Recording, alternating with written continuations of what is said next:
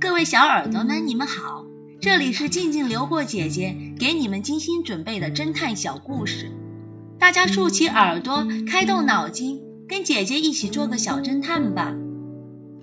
小侦探系列三十，狂妄的盗贼。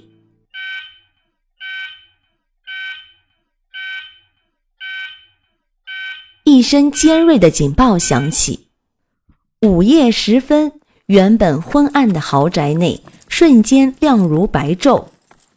诸多保安迅速聚集在藏宝室。从睡梦中惊醒的豪宅主人莱恩赶紧从卧室赶了过来。没多久，警长和 X 神探也来到了现场。藏宝室里无处可逃的盗贼恶狠狠地咒骂了一句，紧紧握住手中刚偷来的天价宝钻，准备拼死反抗。莱恩看到此景，倒也不像刚才那么急了，抱起手臂，一副看戏的样子，嘴上不忘嘲笑道：“就你这样的毛贼，还想从我戒备森严的监控下逃走？”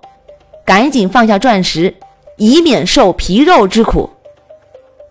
此时，盗贼已经紧张地冒出了汗，不过他并没有顺从莱恩的意思，反而冷笑一声，拿起放置钻石的大理石底座，扬了扬，说道：“都让开，否则我就用它砸碎钻石，谁也别想得到它。”莱恩听后开始着急了，语气也软了下来。几乎是以一种哀求的口吻跟盗贼说：“别别冲动，我们再商量商量。”警长也明显懵了一下，命令手下的警员：“不要刺激盗贼，先往后退一退。”这下盗贼来了劲了，腰板也直了起来，大踏步要往门外走。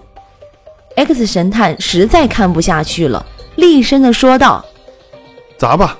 没人会拦着你。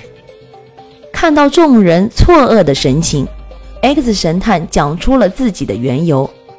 盗贼的神情有些慌张，他立刻抓紧钻石往门外冲去，但随即便被警员制服在地。小侦探们，你们猜猜看，X 神探到底最后说了什么？小侦探们。你们推理出真相了吗？把你们的想法留在评论区，与其他的小朋友一起来讨论吧。姐姐会在下一集末尾告诉你们真相哦。记得关注姐姐，这样就不会迷路了。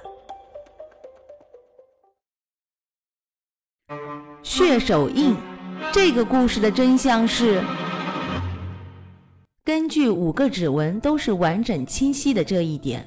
X 神探断定这个手印是有人事先复制了赛斯的指纹，并做成了手部模型，然后故意留下血手印，陷害赛斯。因为正常情况下，人的整只手贴在墙面上时，大拇指会侧面对着其他四根手指，所以大拇指不可能留下完整清晰的指纹。聪明的小侦探们，你们都猜对了吧？你们可真棒！我们下个故事见哦。